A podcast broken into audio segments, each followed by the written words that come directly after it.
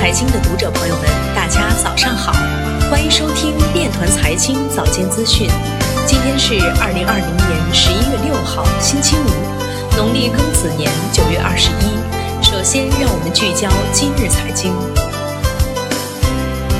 日本央行数字货币需在该国具有强制通用力。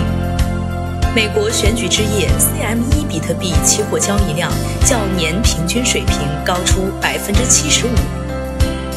对外经济贸易大学宣布成立开放型经济与区块链研究中心。海南自贸港数字经济与区块链应用新业态高峰论坛将于十一月十一号举办。十月，中国区块链经理人指数行业扩张趋势放缓。ETH 二点零第零阶段的推出不太可能出现重。腾讯云与厦门国际银行合作打造基于区块链等技术的金融新基建。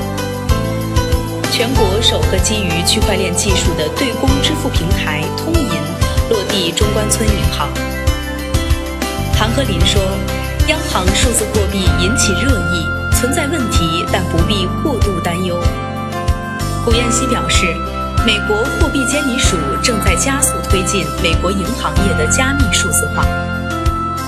今日财经就到这里，下面我们来聊一聊关于区块链的那些事儿。据人民日报十一月五号消息，全国人大代表、浙江省台州市路桥区路南街道方林村党委书记方中华在采访时表示。要聚焦生产经营、社会治理、生态环境以及公共文化四个方面，积极运用大数据、云计算、区块链、人工智能等，数字化更好地融入城市管理。以上就是今天链团财经早间资讯的全部内容，感谢您的关注与支持，祝您生活愉快，我们明天再见。